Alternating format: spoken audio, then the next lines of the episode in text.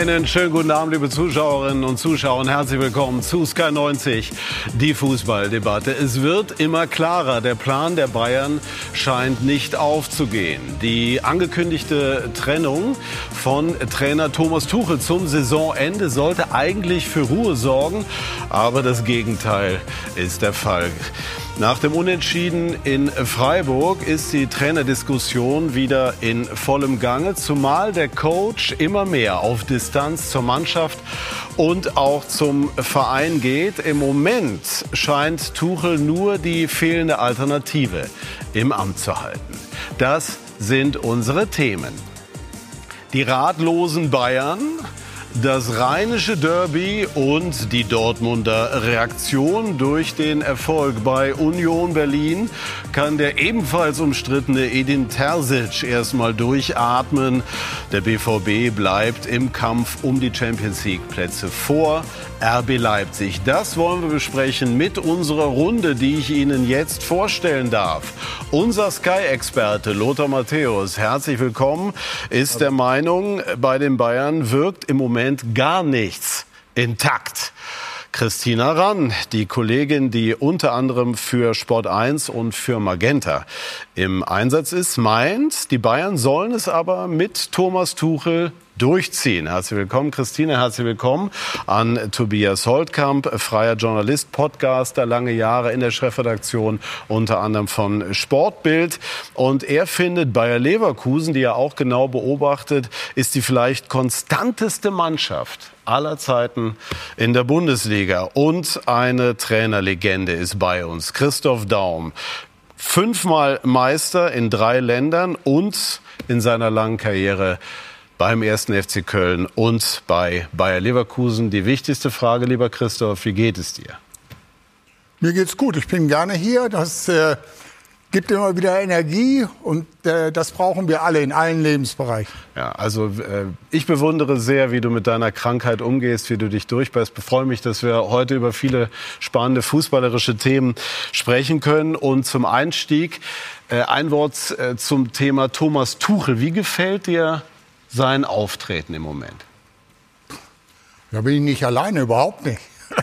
Ich glaube, da äh, sind wir uns einig, dass äh, ein Trainer hat auch die Aufgabe, wenn es mal nicht so äh, läuft, sich vor die Mannschaft zu stellen. Äh, du kannst intern sicherlich äh, anders sprechen als in der Öffentlichkeit, aber wir sagen immer wieder, du musst äh, mit einer Stimme auftreten. Aber bei Bayern München hast du jetzt häufig das Gefühl, als hast du da äh, x-beliebige Stimmen aus den unterschiedlichsten Bereichen, die da kommen. Das ist überhaupt keine Einheit mehr, sondern für mich, da werden wir nachher noch drüber äh, sprechen, hat das so einen Eindruck wie so eine Patchwork-Familie, wo irgendwas zusammengesetzt worden ist, was manchmal für mich mehr zufällig ist, dass der Trainer nicht seine Spieler bekommen hat, dass man nicht vielleicht den Wunschtrainer hat, dass man viele Wünsche eben nicht erfüllt äh, bekommen hat und äh, äh dadurch äh, äh, wie gesagt, habe ich so einen Eindruck, als wäre das so eine Art Patchwork. Familie. Ja, also das hatten wir bisher noch nicht bei den beiden. Auch Patchwork-Familien können funktionieren, aber es ist äh, sehr bunt zusammengesetzt. Im Moment den Eindruck hat man bei den Bayern, über die wir nachher ausführlich sprechen wollen. Und ähm, Lothar auch mal zum Einstieg. Kann das gut gehen mit Tuchel und den Bayern? Sagen wir so, das Risiko ist ja sehr groß, weil die verstehen sich nicht. Und wenn man sich nicht versteht, äh, ist man nicht mehr füreinander da. Und wenn man nicht mehr füreinander da ist, dann hat man die Ergebnisse und die Leistungen, die jetzt zum Beispiel im Freiburg Katastrophe waren. Wir hatten eigentlich ein gutes Gefühl. Ich hatte ein gutes Gefühl mit dem Sieg gegen Leipzig. Ja, reißen sie sich zusammen. Aber dann kommt Thomas Tuchel wieder nach dem Spiel und kritisiert seine ganzen Spieler. Er, hat keine große, er zeigt keine große Freude bei den Toren von Bayern München. Er wechselt aus, wo keiner versteht. Nicht nur wir, nicht nur die Fans, sondern auch die Spieler verstehen sich. Wenn dann die Spieler das nicht verstehen, warum, weshalb, wieder das Systemwechsel, äh, der Systemwechsel letzten zehn Minuten, Aufstellung, wer spielt auf welcher Position. Thomas macht sich so viele Gräben. Thomas soll doch einfach, Thomas vernünftig mit der Mannschaft umzugehen. Die letzten drei Monate, die Spieler motivieren, die Spieler zusammenhalten, die Spieler hinter sich bringen. Das hat er zwölf Monate nicht geschafft. Und warum soll er es jetzt die letzten drei Monate schaffen, wo ja vieles aus dem Ruder gelaufen ist in den letzten, in den letzten Wochen und Monaten? Seitdem er da ist, kritisiert er seine Spieler. Selten hat er sie gelobt. Ein Spieler braucht Lob. Ich lobe meine D-Jugend auch. Mhm. Dann sind sie motiviert. Wenn ich nur auf sie losgehe, laufen sie nicht mehr. Und ich glaube, das ist doch das Einfachste. Und das weiß doch jeder Trainer. Und Thomas hat ja so viel Erfahrung, hat auch Erfolge, dass er im Endeffekt die Spieler hinter sich bringen muss. Und ich glaube, irgendwo passt es einfach gar nicht mehr und ich weiß auch nicht, wie das in den nächsten drei Monaten funktionieren soll. Viele glauben, dass das äh, Spiel gegen Lazio Rom in der Champions League, die Bayern müssen ein 0 zu 1 äh, aufholen, schon ein Endspiel für Thomas Tuchel sein wird. All das gleich in aller Ausführlichkeit. Jetzt wollen wir schauen auf das rheinische Derby. Christoph Daum hat viele rheinische Derbys bestritten und weiß, dass deren Ausgang immer offen sein kann. Roland Ewers. Derby-Sieg in Köln, 10 Punkte Vorsprung vor den Bayern. Leverkusen bleibt auf Meisterkurs in einem sehr intensiven Derby. Tiefschlag für die Kölner nach 12 Minuten glatt rote Karte gegen Thielmann nach Foulspiel an Granit Schaka. Der FC verteidigte richtig gut, auch mit einem Mann weniger bis zur 37. Minute. Dann fiel das 0 zu 1. Jeremy Frimpong schick hatte abgelegt das achte Saisontor des Niederländers. Die Köln aber auch in Unterzahl. Immer gefährlich und nah dran am Ausgleich. Die beste Chance hatte Sagis Adamian in der 51. Minute. Leverkusen selten zwingend in der zweiten Hälfte, aber dann doch mit dem entscheidenden Schlag in der 73. Alejandro Grimaldo auf Vorarbeit von Adli mit der Entscheidung das 34. Pflichtspiel für Xabi Alonso ohne Niederlage. 24 Spielen äh, ungeschlagen zu bleiben, ganze Saison ungeschlagen zu bleiben, zeigt, wie gut dass wir arbeiten. Ähm, aber ich sage es immer wieder, äh, vielleicht ist es auch langweilig, aber wir müssen am Boden bleiben. Ähm, ich stehe von eigener Erfahrung letztes Jahr, dass wir auch ähm, bis kurz vor Schluss wirklich da oben gestanden sind und am Schluss äh, leider nicht äh, die Meisterschaft gewonnen haben. Deswegen, dass wir zehn Punkte vor dem Zweiten sind, können wir stolz auf uns sein. Ähm, aber es ist noch nichts gewonnen. Es sind noch 30 Punkte zu holen, sehr viel. Dementsprechend Boden bleiben, fleißig arbeiten bis jetzt und ähm, es wird auf jeden Fall der Tag kommen, wo wir dann drüber reden können, konkreter. Also nach außen, Christina, bleiben die Leverkusener noch auf dem Boden, aber die Ausgangsposition ist erkennbar hervorragend. Äh, können die Leverkusener das veredeln? Ja, seit Einführung der Drei-Punkte-Regel hat ja noch kein Team die Meisterschaft liegen lassen, die jetzt solch einen Vorsprung hat äh, wie jetzt Leverkusen aktuell. Und wenn selbst Pep Guardiola sagt, ja, äh, Meister seid ihr schon, ihr könnt euch aber nur selber schlagen, dann ist da was Wahres dran. Aber diese Aussage gerade, die der Spieler trifft, ist wahnsinnig interessant, weil das ist die Ruhe.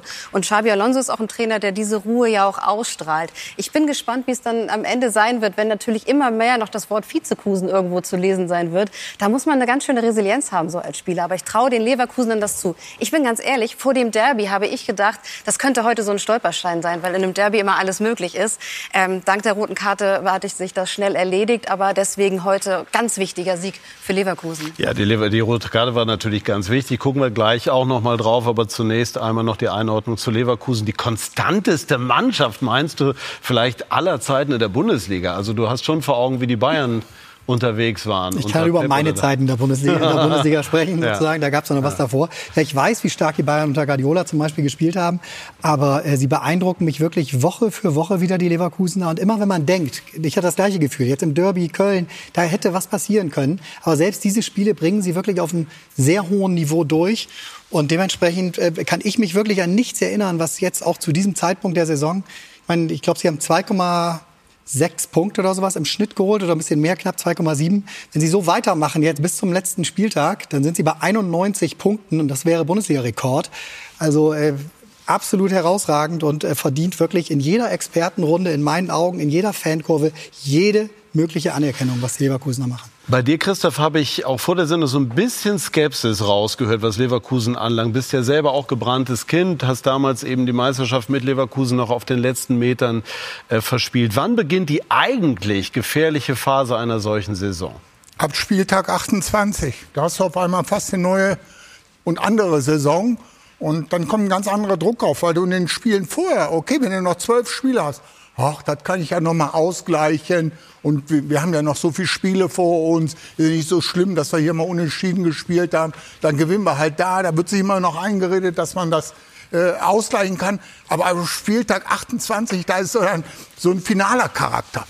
Und zu den Derby nochmal muss ich ganz klar sagen, ich bin ja eigentlich, sagen wir mal, fast Derby-Fachmann durch meine Türkei-Zeit mit, mit Gala, äh, mit, mit, mit Besiktas und eigentlich auch mit Trabzon.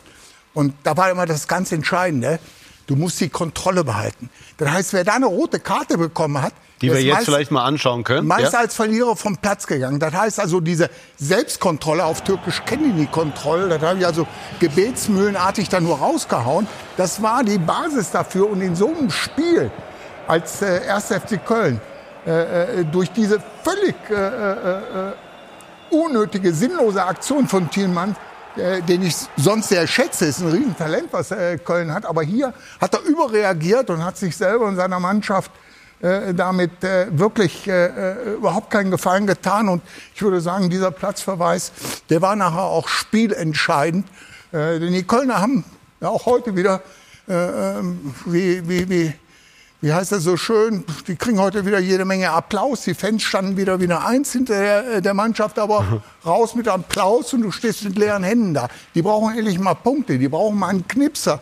Und daran äh, äh, leiden die aber schon die ganze Saison. Wie siehst du die rote Karte, Lothar? Vorwurf auch an den Spieler, der da in einer unbedre oder einer ungefährlichen Zone glaub so hingeht? Ich glaube nicht einmal, dass er das absichtlich gemacht hat. Der hat einfach sich nicht kontrollieren können, hat den Schritt nach vorne gemacht. Chaka wahrscheinlich hat er gedacht, der Chaka läuft weg. Aber die rote Karte war eine rote Karte, korrekte Entscheidung vom Schiedsrichter.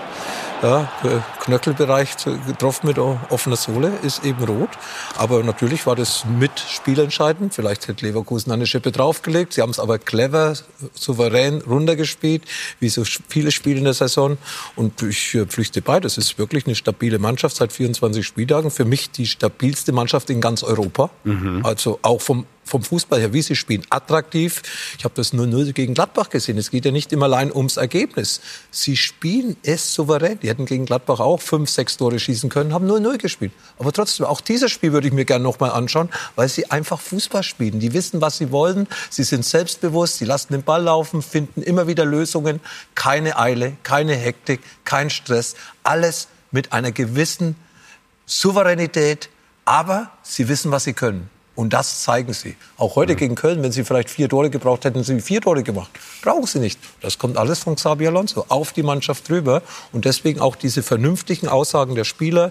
Der Trainer ganz sicher heute im Interview nicht viel anders wie, wie, wie Chaka gesprochen, sondern sie werden weiterhin konzentriert und fokussiert von Spiel zu Spiel Und durchziehen. durchziehen bis zum Schluss. Und zwar in allen drei Wettbewerben. Chapeau. Ich finde, äh, nur die Kölner haben tatsächlich auch echt gut dagegen gehalten. Ne? Farid Alidou, dann haben wir den Pfostenschuss noch, noch mal gesehen.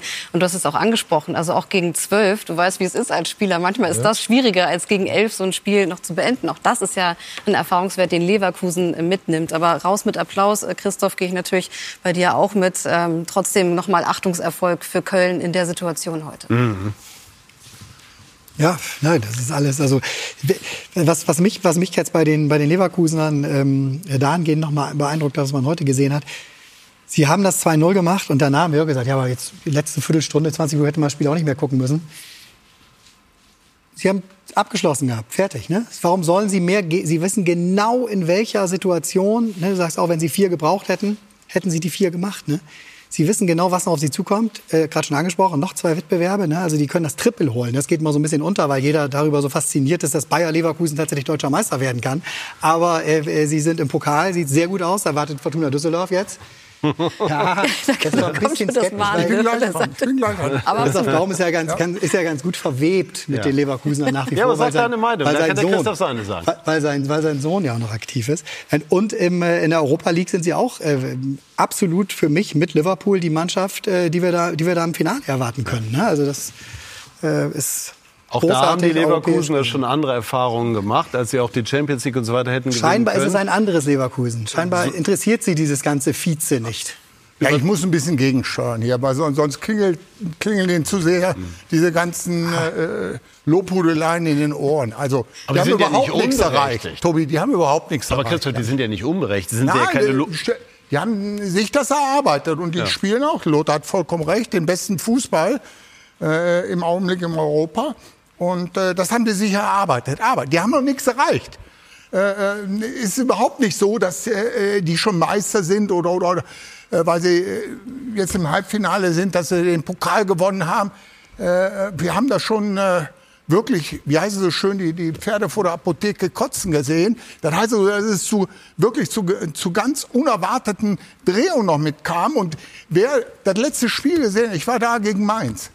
Gegen Mainz haben wir wirklich sich unheimlich mit dem Schiedsrichter angelegt. Ich habe geguckt und habe gedacht, da ist ja gar nicht Leverkusen. Sie müssen sich mal wieder auf ihr Spiel konzentrieren. Und da haben sie mit unheimlich viel Glück, obwohl sie auch hochkarätige Torchancen hatten, obwohl der Sieg auch in Ordnung geht, äh, ähm, haben sie für mich sich äh, ja, unkontrolliert verhalten, haben sich mit dem Schiedsrichter angelegt, die Bank ist immer wieder aufgesprungen, die, die Spieler haben äh, sich beschwert. Das war übrigens etwas, was, glaube ich, Köln heute auch gewollt hat. Leverkusen aus dem Trott bringen. Du darfst nicht mit Leverkusen Fußball spielen wollen, weil da sind sie wirklich hervorragend. Aber wenn du die in Kampfspiel, in, in, in Meckerei, in Beschweren äh, äh, verwickelst, dass sie so ein bisschen ihren roten Faden verlieren, mhm. dann hast du die Chance. Und das ist das Entscheidende. Wenn die das, was eben hier alles zu Recht äh, gewürdigt worden ist, beibehalten, äh, dann haben sie gute Chancen, äh, äh, den einen oder anderen Titel zu holen. Aber jetzt nicht anfangen, alle drei haben sie in der Tasche, also langsam. Nee, nee, aber die, die, Möglichkeit, die Möglichkeit dazu gibt es. Und äh, Robert Andrich, der pflichtet dir zumindest indirekt und unwissentlich bei. Ja, äh, wahrscheinlich ist auch ab und, ab und, zu aktuell auch ein bisschen das Glück dabei, müssen wir ehrlich sein. Letzte Woche schon nicht so ein überragendes Spiel gemacht, heute auch nicht ein perfektes Spiel gemacht. Ähm, auch vor allem erste Halbzeit, ja, war das zu wenig mit, mit einem Mann äh, mehr. Ähm, da, da dürfen wir uns auf jeden Fall nicht drauf ausruhen. Na klar, sieht alles schön aus. Wir haben jetzt einen Derby-Sieg, wir haben zehn Punkte Vorsprung. Wir können heute auch uns äh, richtig freuen. Aber äh, ja, es ist nicht immer alles so schön, so wie es aussieht. Na, also, als hättet ihr euch abgesprochen.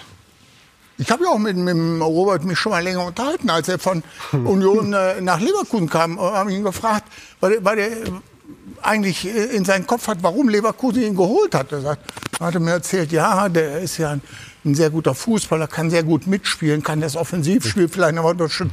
Sag, hast du so eine Halle?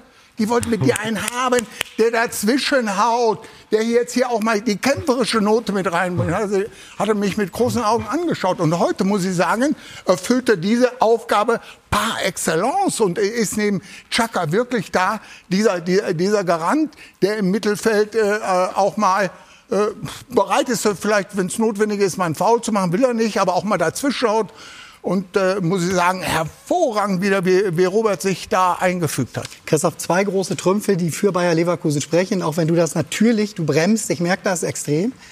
Äh, es wird keinen letzten Spieltag geben, in dem es hart auf hart kommt. Da würde ich mich festlegen. Dafür ist der Vorsprung groß genug. Und Unterhaching spielt nicht in der Bundesliga. Also insofern. Und die Bayern, ja, und die Bayern, machen, und die Bayern machen nicht genügend Druck. Ich wollte es gerade sagen, die Bayern, die, Bayern die, die, die, die, die, funktionieren ja nicht. Ja. Da müssten ja die Bayern alles gewinnen praktisch. Ja, und Danach sieht nicht aus. Ja, sie spielen stabil und äh, es fehlt noch Palacios, es kommt Boniface auch noch zurück. Sie sind ja auch von der Bank aus sehr stark, ja. Also sie haben Schick, sie haben ja, sie haben ja alle Positionen doppelt besetzt und sie haben nicht nur junge Spieler, sie haben ja vor der vor der Saison erfahrene Spieler geholt, ja, ein Chaka, ein Hoffmann, das tut ihnen gut. Früher haben sie ein bisschen wild gespielt, jetzt spielen sie überlegt. Das habe ich vorher schon gesagt. Hey, da kommen wir nicht durch, da machen wir es auch nicht, dann spielen wir halt auf die andere Seite rüber und versuchen es auf der anderen Seite. Und so clever sind sie. Eben ein Chaka, der lenkt das Spiel. Er hat ein Tor geschossen, ich glaube keine einzige Vorlage gegeben, aber der wichtigste Spieler neben Wirtz vielleicht, Tar hinten, die sind ja alle besser geworden unter, unter, unter ja. Xabi Alonso. Ja. Und das ist natürlich der große Trumpf, den, äh, den, den Bayer Leverkusen hat. Christina, kann der erste FC Köln die Klasse halten, ohne wirklich einen stabilen, torgefährlichen Spieler in seinen Reihen zu haben? Das äh, spielst, sprichst du auf einen Spieler vorne an, aber trotzdem könntest du es ja theoretisch auch im Kollektiv lösen. Aber man merkt schon, dass die Durchschlagskraft total fehlt vorne. Also äh, Timo Schulz, die Verpflichtung als Trainer kann ich nachvollziehen. Das war für mich als Hamburgerin natürlich überraschend. Ich habe ihn sehr stark verbunden mit dem FC St. Pauli. Er war 17 Jahre, glaube ich, äh, insgesamt ja da.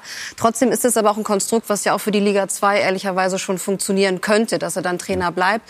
Köln ist ja auch ein Team, das dieses Auf- und Abstiegsspiel auch gut beherrscht. Das muss man auch sagen, historisch aber so äh, in der Durchschlagskraft trotzdem. Deswegen Farid Alidou, auch so ein Hamburger Jung, um den mal rauszustreichen, der wird noch noch immens wichtig sein. Wir dürfen ja auch nicht vergessen, dass der FC durch diese Transfersperre auch gar nicht so die Möglichkeiten hat. Selbst wenn sie sich jetzt alle noch einen Stürmer wünschen wollen, den kannst du halt leider nicht mal eben schnell verpflichten aufgrund äh, der Gegebenheiten. Mhm. Insofern mit dem Spielermaterial zu arbeiten, Pfostenschuss haben wir auch gesehen. Also Ganz kurz zur Erläuterung, das ist aber schon der nächste Schritt. Noch haben die Kölner ja die seriöse Chance in der Bundesliga zu bleiben, aber aufgrund äh, der, der Transfersperre, genau. aufgrund eines Verstoßes gegen die Regularien dürfen die Kölner im Sommer keine Spieler verpflichten. Und das äh, hätte dann schon Weiterungen Und zur Folge. Aus, Alidou ist jetzt ausgeliehen genau. von Frankfurt. Ja. Das genau. könnte man erweitern, die Laie. Ja. Das noch zu ergänzen. Sofort, aber Christoph, jetzt du hast es eben auch schon selber angesprochen. Also das Fehlen eines Novakovic, den du früher hattest, eines Patrick Helmes, den wir heute bei uns in der Sendung schon haben. Äh, ist das das entscheidende Manko? Das ist das entscheidende Manko. Leverkusen ist die Mannschaft, die am wenigsten Stürmer in den gegnerischen Strafraum Köln. bringt. Köln. Äh, Köln ist die ja. Mannschaft, Entschuldigung, äh, die am wenigsten äh, äh, Spieler in den äh, gegnerischen Strafraum äh, bringt. Oft ist nur einer da und äh, äh, manchmal hast du ja auch so 50-50 Bälle, wo, wo ein zweiter äh, Stürmer unheimlich wichtig wäre. Aber oft bringen die nur einen äh, vorne äh, in die äh, Dead Zone, also in die torgefährliche Zone rein. Und das ist zu wenig. Also äh, sie haben zwar noch äh, den einen oder anderen äh, guten Konter mit, mal mit drauf, der meiner mal einen guten Konter, der Deal, der hatte auch die Anlagen oder Thielmann. Ähm, aber Gegner hinten reindrängen, das gelingt ihnen auch nicht richtig. Das ist für mich jetzt, guck mal, unter, unter Steffen Baumgart haben sie immer ein sehr hohes Pressing gespielt. Da war fast immer nur ein Jagen des Gegners. Jetzt mit Schulz haben sie so ein bisschen mehr die Defensive gestärkt und äh, wollen aber trotzdem so äh, im Pressing spielen. Aber die Mannschaft ist für mich so auseinandergerissen. Die ist jetzt zweigeteilt. Das ist nicht mehr der eine Block, der den Steffen hatte, jetzt so zweigeteilt. Immer wieder im Kopf. Wir wollen einen Mann mehr in der Abwehr haben, aber trotzdem vorne draufgehen. Und da äh, sind sie aber oft dann wirklich in der Unterzahl, können nicht richtig den Druck aufbauen. Und auch beim, beim, beim äh, äh Umschaltspiel äh, äh, wie gesagt, äh, was den Abschluss anbelangt, ich weiß nicht, ob ihr noch die Situation in, in, in Stuttgart äh, äh, vor Augen habt. Man haut, macht die Augen zu und haut nur aufs Tor drauf. Nimm den Ball nicht nochmal mit. Da habe ich manchmal so äh, das Gefühl, die wollen den Ball äh, dann ins Tor reintragen, weil sie sich nicht zutrauen, auch mal wirklich richtig abzuschließen, draufzuhauen. Also Lothar hat Tore gemacht, manchmal, wo, wo er sagt, wo hat er den denn wieder rausgeholt? Aber der hat draufgehauen und dann hat er unglaubliche Tore erzielt. Du musst natürlich dann auch die entsprechende Schusstechnik äh, haben, die Lothar natürlich auch hatte. Auch, ja. Und ähm, was wir eben auch schon angedeutet haben, was würde Abstieg oder ein Abstieg, der droht, bedeuten? Ich mag es mir gar nicht ausmalen, muss ich ehrlich gesagt äh, an der Stelle formulieren. Also das, ich glaube, das wird ein Horrorjahr das äh, auf den ersten FC Köln äh, wartet mit 2024, wenn sie jetzt die Klasse äh, nicht halten. Und das geht in meinen Augen nur noch über die Relegation. Also der Abstand jetzt zum äh, Platz 15 ist, glaube ich, mittlerweile auf acht Punkte angewachsen. Der war bei drei, als sie sich von Baumgart äh, getrennt haben. Jetzt geht es da nur noch um den 16. Platz. Sehen die Mainzer genauso? Das sehen die Mainzer genauso, ne? die eigentlich jetzt auch in Fahrt kommen, in meinen ja. Augen auch den stärkeren Kader eigentlich haben, auch den Bundesliga-tauglicheren Kader. Ähm, weil die Kölner, das dürfen wir nicht vergessen, haben natürlich eigentlich mit Waldschmidt und Selke auch zwei Spieler, die schon wissen, wo in der Bundesliga das Tor steht, schon bei anderen Vereinen auch gezeigt mhm. haben, dass sie das Tor treffen können. Die sind jetzt seit längerem verletzt, kommen gar nicht richtig ja. in Schwung. Aber auch Selke, ist kein, auch 15, noch, ne? aber Selke ist auch kein 15-Tore-Stürmer normalerweise. Nee, ne? also aber seine 7, 8 kann auch schon mal schaffen, so, ne? die werden ja schon was ja. für, also, aber klar, ähm, ja. äh, ne, nur, nur daher befürchte ich, dass es äh, dramatisch aufgrund dieser äh, Transfersperre wird, weil Spieler verkaufen dürfen sie sehr wohl, aber sie dürfen eben keine dazu holen. Und äh, wenn du absteigst in die zweite Liga, dann wird es, das heißt, bei jedem Traditionsverein, der runtergeht, werden drei, vier Spieler, ich weiß auch von zwei, drei Spielern, die sich mit Angeboten, deren Berateragenturen sich damit Angeboten jetzt auch schon beschäftigen und so. Das zieht natürlich dann alles ein, auch in die Köpfe ein, ne, die natürlich gucken, wo deren nächste Schritte jetzt in Sachen Karriereplanung hingehen kann. So, und wenn dann diese Stützen, die Spieler, die jetzt noch Stützen sind, den Verein verlassen und du musst auffüllen mit U19 oder 21 äh, Spielern in der zweiten Liga, in der Körperlichkeit extrem wichtig ist, dann kann dir das so schnell um die Ohren fliegen, dass du dich Weihnachten schon irgendwo auf Platz 14, 15, 16 wiederfindest. Und das wäre ein Drama. Lothar, bedeutet das, dass der SFC Köln alles daran setzen müsste, über die Relegation die Klasse zu halten? Weil sonst der Sommer was wirklich... alles. Sie, Sie, sind so aufgestellt, wie Sie jetzt aufgestellt sind. Da wird sich in den nächsten zwei, drei Monaten nichts mehr ändern. Sie haben das, äh, die Spieler. Sie haben einige wichtige Spieler, die leider nicht spielen können, vor allem in der Offensive. Christoph hat es gesagt, der Uth ist ja auch noch äh, einer eigentlich, Ja, der mit seiner das stimmt. Erfahrung vielleicht Ja. dann helfen kann, mit seinen Qualitäten, die er hat. Aber natürlich, Sie müssen, Sie und Mainz, es ist, äh, ist ein, Rennen, wo ich äh, einfach äh, auch zugeben muss, dass ich Mainz stärker sehe wie den FC Köln. Und deswegen wird es für Köln ein schweres, schweres Umfang, diese Klasse zu halten und dann eben dieses Szenario, wo dann auf Köln einbricht, äh, zu lösen. Das ist äh, Herkulesaufgabe. Und das Szenario auch noch eventuell Relegation, dass der Ex-Trainer Steffen Baumgart mit dem HSV eventuell gegen den Ex-St. Pauli-Trainer dafür sorgen würde, dass der FC Köln absteigt. Also das könnte auch noch mal so ein zusätzlicher gemeiner Punch wirklich in die Magengrube das ist sein gut für uns, für da den FC. schon wieder für uns zum. Sprechen. Treffen wir uns wieder hier. Ich würde mich freuen. Der Journalist Lothar Matthäus. Genau, also, gut. also kleiner Sidestep. Steffen Baumgart hat heute das erste Mal gemerkt, was es bedeutet, beim HSV Trainer zu sein. Ausgangssituation, die alles versprach. Niederlage zu Hause gegen den Tabellenletzten. Wir werden sehen, wie sich diese Dinge entwickeln. Also Bayer Leverkusen ist auf dem Weg. Der erste FC Köln hat Probleme, hat weiterhin Probleme und es sieht im Moment nicht gut aus. Und äh, bei den Bayern gibt es auch verschiedene spannende Fragen und die wollen wir gleich besprechen. Bei SK90 die Fußballdebatte.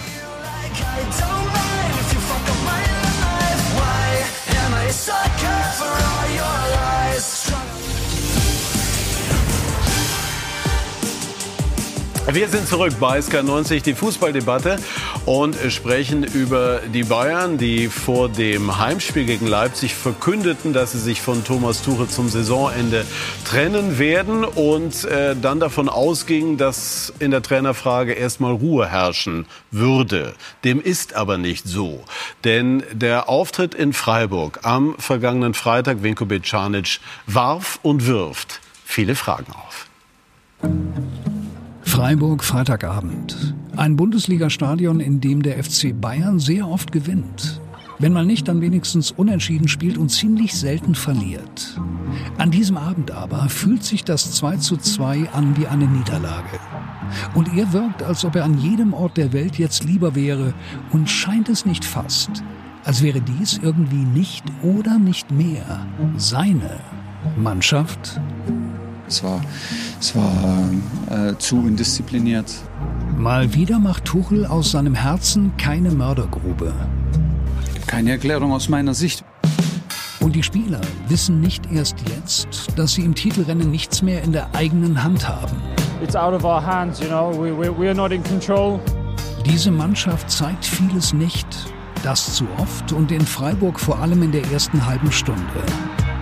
Weder die Körperlichkeit, Ausstrahlung, aber auch äh, extrem undiszipliniert in den Positionen und die Positionen nie mit Leben gefüllt, aber es war, es war äh, zu undiszipliniert. Warum Tuchel dies nicht korrigierte? Unklar. Aber es wurde ja besser. Deutlich besser, halt leider nur vorübergehend und deshalb bleibt's dabei. Es kommen Herausforderungen auf uns zu, Trainersuche ab Sommer, ähm, ein Stück weit den Kader eben auch zu überlegen, was die richtigen Schritte sind. Der neue Sportvorstand, seit langem erwartet, ist da. Der neue Sportdirektor schon eine Weile. Eigentlich müsste da doch Aufbruchsstimmung sein. Es ist trotzdem jetzt innerhalb von, dann bin ich jetzt hier, zwölf Monate, noch nicht mal, zehn Monate, das dritte Mal, dass wir das Organigramm umschreiben und äh, das auch zum zwei oder zum dritten Mal eigentlich unmittelbar von einem, von einem, äh, von einem Bundesligaspiel. Das ist, äh, das ist nicht ohne. Ob's daran lag, in Freiburg?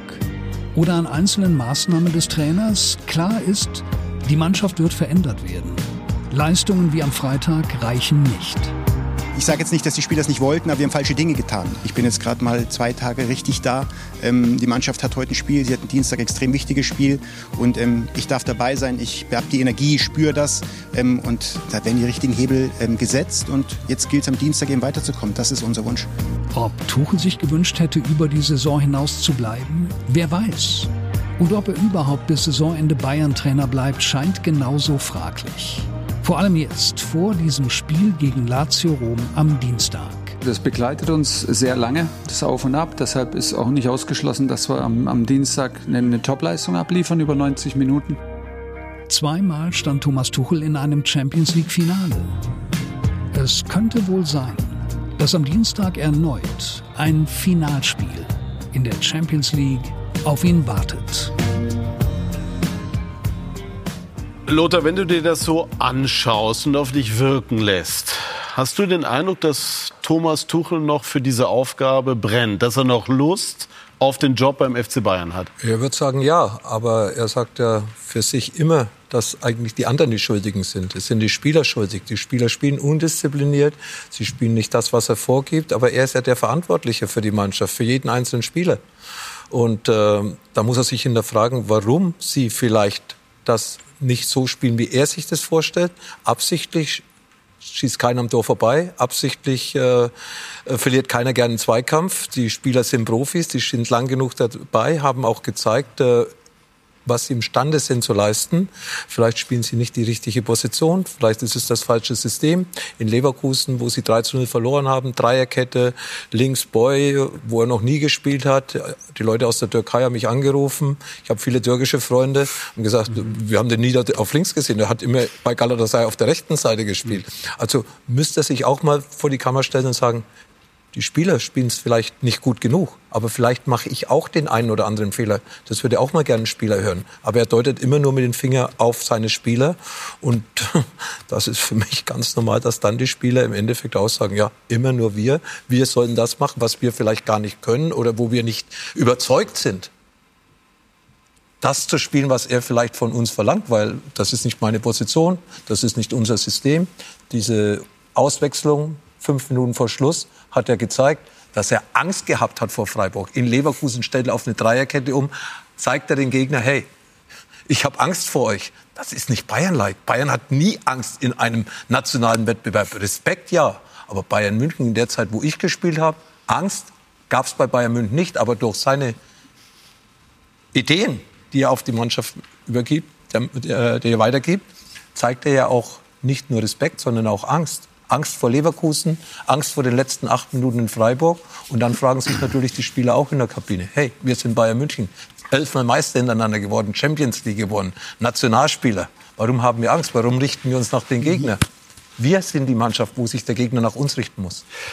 Christoph, wenn du die Ausfragen von äh, Tuchel nicht nur die, die wir jetzt gesehen haben, auch in den Wochen davor nimmst. Welchen Eindruck hast du? Man kann ja immer sagen, ich gehöre auch dazu, das ist durchaus auch mal erfrischend ehrlich. Ähm, er, er, versucht, äh, Fragen auch in der Tiefe zu beantworten. Aber kann man das jetzt noch so sehen oder kommt jetzt eine Komponente hinein, von der man den Eindruck hat, ich muss das sehr vorsichtig formulieren, dass da jemand mit dem angekündigten Abschied nicht so richtig äh, klarkommt?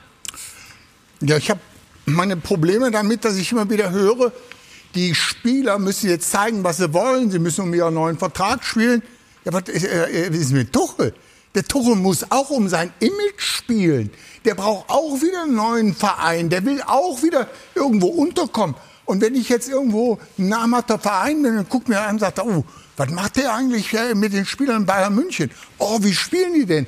Äh, oh, wenn was nicht stimmt, dann sind es nur die Spieler, ey, lassen wir die Finger weg. Den Trainer wollen wir nicht verpflichten. Das heißt, Thomas Tuchel muss auch immer ein bisschen mit daran denken, es geht um äh, seine Zukunft dass er bestmöglich performt, äh, bis er dann Bayern München äh, äh, verlässt, um auch eine Visitenkarte zu haben, um dann wieder seiner Qualität entsprechend bei einem äh, Top-Club unterzukommen. Also das ist, was ich äh, hier gehört und gesehen habe, äh, äh, nicht trainerlike. Also ich kann auch nichts damit anfangen, wenn die Journalisten dann sagen, boah, aber ist er ehrlich. Macht seine Mannschaft fertig, seine Spieler fertig, zerstört äh, den, den Teamgeist, Selbstvertrauen und, und, und, und äh, kassiert dann Punktverluste an allen Ecken und, und Enden und dann äh, sagen sie, boah, aber ich finde klasse, wie ehrlich der ist. Ja, aber was soll das? Du kannst ja auch intern, kannst du, habe ich natürlich auch oft ganz anders Ich finde es aber nicht schlecht, wenn einer ehrlich ist und wenn er nicht immer ja, nur den Schauspieler gibt. Auf. Äh, wer findet das nicht äh, toll, wenn einer ehrlich ist? Jeder, da unterschreiben wir alle. Aber in so einer Situation, hey, da lüge ich für meine Mannschaft, weil ich mich vor meine Mannschaft stelle, weil ich meine Mannschaft schütze und da bin ich nicht ehrlich. So sieht's mal aus. Klar. Also, ich glaube, er ist, er ist zumindest kommunikativ äh, momentan schlecht beraten.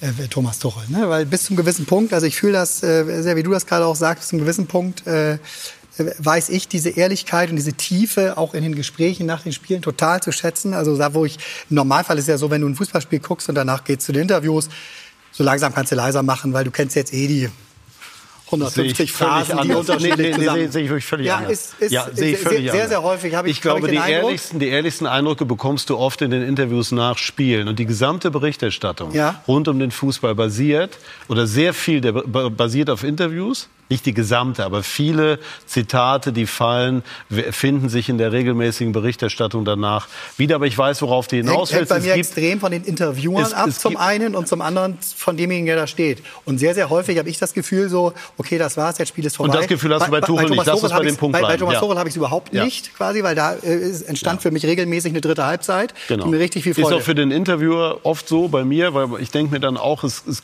kann immer was Überraschendes sein. Aber natürlich ist die Sicht. Ja, aber ganz kurz. Ja, na Wenn wir klar. über Ehrlichkeit. Ich bin Ja, auch ja. ein Mensch, der Absolut. wirklich auch Kritik Ja. einstecken kann. Ja. Aber wenn er ehrlich ist, muss er erstmal ehrlich mit sich selbst sein. Das ist das Problem. Und das vergisst er. Er ist ehrlich, dass der Kimmich vielleicht nicht gut gespielt hat in Freiburg.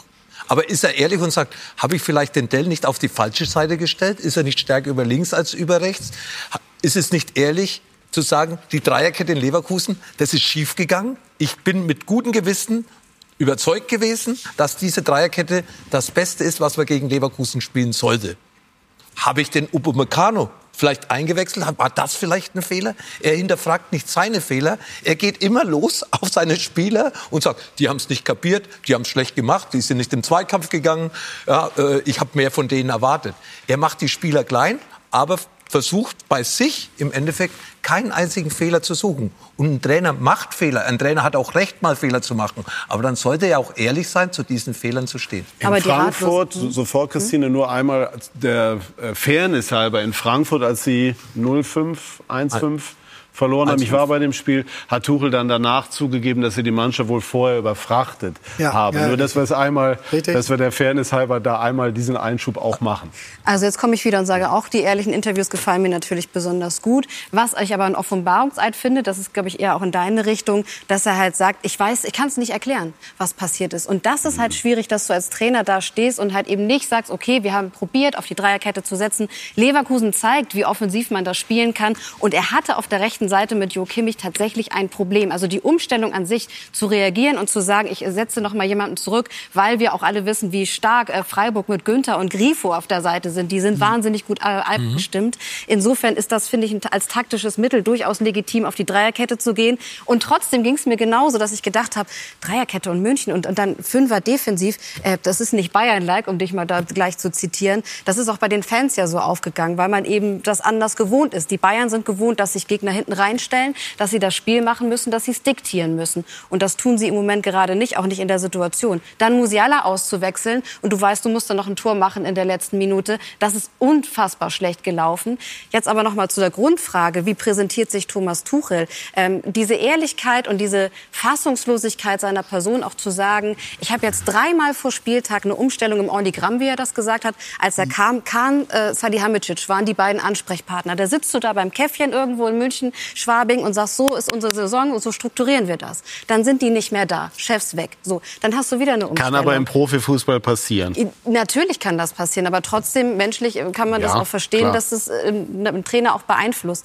Was jetzt aber, was ich, wo ich die Verantwortung wieder zu den Spielern legen würde, ist jetzt zu sagen, Trainer ist Geschichte. Wir wissen, am Ende der Saison ist er weg. Jetzt müssen die Spieler halt auch in die Verantwortung gehen und sagen, der Trainer ist uns erstmal wurscht, aber um unseren Erfolg geht's. Und international, wenn sie gegen Lazio gewinnen, dann in England, glaube ich, ist die Presse wieder okay für Thomas Tuchel. Der ist Champions League-Sieger. Ich glaube, da ist das Ansehen noch nicht beschädigt.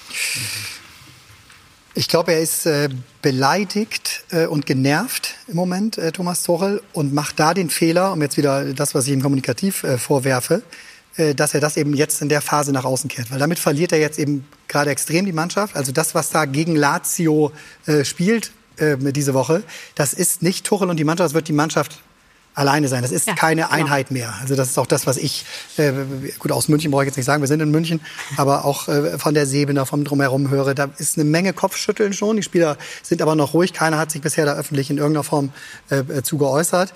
Aber Sie schütteln den Kopf, weil sie verstehen nicht, was er da jetzt genau macht. Er ist übers Ziel hinausgeschossen. Also so wie ich das und kommt bis, aus der bis Nummer nicht mehr raus. gewissen Grad total unterhaltsam finde und mir wünschen würde, dass mehrere Trainer mir diese Offenheit geben, wenn ich jetzt auf der anderen Seite des Monitors bin und Fernsehen schaue. Ja. Äh, da würde ich mir von vielen anderen auch wünschen. Ja. Äh, fand ich total gut. Aber jetzt schießt er übers Ziel hinaus. Jetzt seine persönlichen Befinden stellt er über die des Vereins oder über die der Mannschaft. Und das äh, wird ihm zum Boomerang. Und jetzt, da hat uns der Fußball, äh, Fußball und gerade der Profifußball Fußball schon häufig genug gelehrt, wenn ein, ein Spieler oder ein Trainer in dem Fall jetzt auf der Lichtung steht, wenn er angeschossen ist irgendwo, wenn es jetzt heißt, er hat noch ein Spiel, dann ist es eh in der Regel vorbei.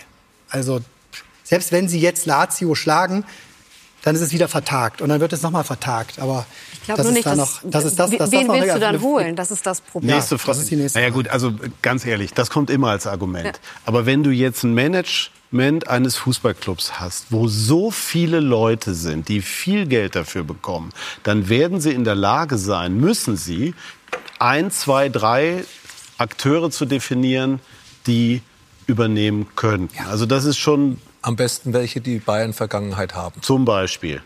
Beispiel, zum Beispiel Hermann Gerland. Zum Beispiel. Ja, ein Menschenfänger. Hab Menschenfänger. Für drei Monate, der kennt die Mannschaft, der kennt fast alle Spieler persönlich. Ja, ist, ist einer, der, der, der, der, der weiß, wie Bayern München tickt. Das wäre für mich jetzt zum Beispiel eine Möglichkeit. Was wäre denn ganz, Lothar, ich möchte dich unter keinen Umständen, ich, also wir alle freuen uns total, wenn sie dich ansprechen würden. Es wäre jetzt, finde ich, jetzt keine hört- utopische Idee. Auf, seit fünf Jahren die Ja. gleiche Frage. Ja. Immer wieder bis am Posten frei. Nein, ich, ich ganz Stehst sicher nicht nicht. zur Verfügung. Nein, absolut nicht. Äh, aber ich könnte mir einen Hermann Gerland, der überall ankommt bei Bayern und nicht nur bei den Spielern, sondern auch im Umfeld einen ganz großen Namen hat. Was macht er? Der soll die Mannschaft zusammenbringen. Das ist Einheit. Fußball spielen können sie. Besten Spieler. Wenn alle elf das spielen als Mannschaft, was sie können, sind sie einer der Favoriten auf die Champions League. Einmal noch die Nachfrage an Lothar. Ich habe auch nachgedacht, ist ein Name, auf den man jetzt nicht im ersten Moment kommt, hat keine Bayern-Vergangenheit. Dein Freund Armin Fee.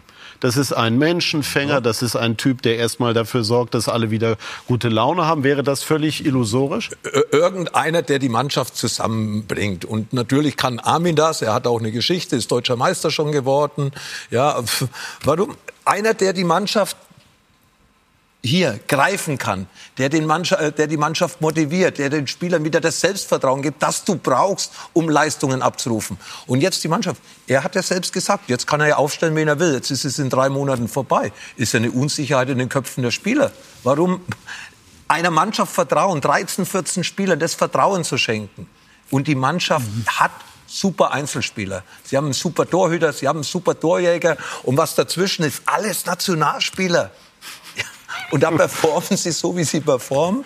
Und die ganzen Probleme. Du brauchst einen, der jetzt Ruhe reinbringt in den, in den Also ganzen die, die den- Ausgangssituation wäre eine andere natürlich, je nachdem, ob sie jetzt Lazio schlagen oder nicht. Wenn sie jetzt ausscheiden sollten und dann wird ein Trainer gewechselt, haben wir gerade vor, vor der Sendung schon drüber gesprochen, dann kannst du äh, Thomas Müller im Grunde zum Spielertrainer machen und sagen, komm, spielt ihr die Saison zu Ende, weil dann geht es um nichts mehr. Aber wäre nicht, wenn ein Trainerwechsel käme, der vor dem Lazio-Spiel jetzt stattfinden müsste, eigentlich sinnvoller, wenn man das so denkt. Es kann ja auch sein, dass die Bayern sagen, wir ziehen das durch bis Saisonende, haben wir verkündet, ist so. Aber wenn du wechselst, wäre ja der Wechsel vor einem Spiel gegen Lazio zumindest mit einer gewissen Logik ausgestattet. Ich sage nicht, man muss das so machen, ich sage nur, es wäre eine Überlegung. Wie siehst du das, Christoph? Ich hätte auch den Trainer sofort gewechselt, nicht äh, gesagt, er macht bis zu Saisonende weiter. Äh, wir haben mal die Situation gehabt, kann mich, mich dran erinnern, an Marco Rose in Gladbach. Da war Mhm. dann Aufwärts, geht zu Gladbach. Der lief ja eigentlich überhaupt nichts mehr richtig danach. Also diese, es ist natürlich möglich, dass man äh, sagt, das ist jetzt eine Befreiung äh, für alle Beteiligten, wo, wo, wo, wo Klarheit äh, herrscht. Da äh, sehen wir dann auch äh, Klarheit im Spiel auf dem Platz. Ähm, Habe ich nicht so erlebt. Ist eine Situation, wo ich eigentlich eher äh, Lothar zustimme, dass man sagt, komm, wir beenden hier die Sache. Und äh, Hermann Gerland, optimal, finde ich, äh, riesen äh, äh, Vorschlag, macht die Sache äh, bis Saisonende, weil der verfügt über, glaube ich, äh, äh, alle Qualitäten, die ein äh, Bayern-Trainer braucht. Vielleicht würden Sie ihn ein paar Jahre jünger wünschen. Okay, ist er aber nun mal nicht. Aber der bringt uns alles mit, äh, äh, muss ich sagen. Äh, Ich würde mal- einmal Lothar gerne dazu Ja? hören. Ja, ich sage, für, mir, für mich ist es ganz klar. Und jetzt müssen wir mal zurückdenken, eine Woche zurück. Was ist, wenn Bayern München gegen Leipzig in der letzten Minute nicht das Tor schießt? Mhm. Dann hätten sie zweimal unentschieden gespielt. Dann wäre Thomas Duchel am, am, Freitagabend nicht mehr Trainer beim FC Bayern gewesen. Hört mir auf mit dem Zeug und zu sagen, bis Ende der Saison. Wenn die Ergebnisse jetzt nicht stimmen, dann ist Thomas Duchel weg. Weil Bayern hat jetzt ein paar Punkte Vorsprung vor Stuttgart. Die sind ja näher am dritten Platz wie am ersten Platz. wovon reden wir? Und jetzt das Tor von Kane in der 89. Minute hat ihn doch praktisch noch mal eine Woche geschoben. Und so wird es auch in den nächsten Wochen weitergehen. Das, die Diskussion hört nicht auf. Und wenn Bayern weiterkommen sollte gegen Lazio, dann ist in fünf Wochen, wenn das nächste Champions League-Spiel ist, wieder wahrscheinlich eine große Diskussion, weil Bayern wieder ein schlechtes Spiel in der Bundesliga gemacht hat. Das wird bis zum Saisonschluss bleiben. Und es könnte Bayern München beenden. Aber Christina hat völlig recht. Also nachdem was man hört, sind die Bayern nach wie vor, haben sie keine Alternative, auf die sie sich jedenfalls in der Führung komplett einigen können. Das war eigentlich mein ja, Punkt absolut. vorhin. Nein, nein, also nicht richtig. zu sagen, ja. äh, nicht ein Trainerwechsel, der keinen Sinn macht. Aber ähm, das ist schon eine schwierige Geschichte, denn auch Thomas Tuchel, als er geholt worden ist, hat ja einen Anspruch gehabt. Das liegt vielleicht auch daran, dass er als Manager in England, da hast du etwas größeren Einfluss auch auf die Kaderplanung. Das hat er bei den Bayern mhm. nicht. Ich meine, wir haben alle den Begriff Holding Six noch mal neu gelernt, weil Thomas Tuchel andere anderes Spielermaterial haben wollte. Das heißt, Gerland wäre ja eine super Zwischenlösung, weil der wird jetzt nicht ein neues Team basteln, sondern sagen, Thomas, wir kennen uns seitdem du so ein kleiner Bub bist, wir äh, schaffen das Ganze hier schon. Aber wer kommt dann? Das muss jemand sein, der natürlich dann auch vielleicht die Freiheit hat, ein Team neu aufzubauen und zu gestalten. Und jetzt sind wir im internationalen Markt unterwegs. Ich finde die Diskussion total spannend. Jetzt jonglieren wir wieder ein paar Namen. Äh, Sinidin Sidan hätte eine wahnsinnige Strahlkraft. Du bist jetzt bei, einem, bei, dem Trainer für die neue Saison. Für die neue Saison, weil so einen kriegst du natürlich jetzt jetzt nicht für die Kurzfristigkeit. Also da kann ich, also nach allem, was, was, was Sky an Infos hat, gehen die Bayern auf Alonso. Natürlich. Also, das ist, das ist so. Target Nummer eins in Europa. Äh, Target Nummer zwei wäre für mich sie dann. Ich finde Roger Schmidt extrem äh, spannend, Benfica weil Lissabon. wir, äh, der Trainer von Benfica Lissabon die deutsche Sprache beherrscht. Es wäre auch eine schöne Randnotiz, wenn der Ex-Leverkusener dann Leverkusen wieder den Titel klaut, aber das nur so am Rande.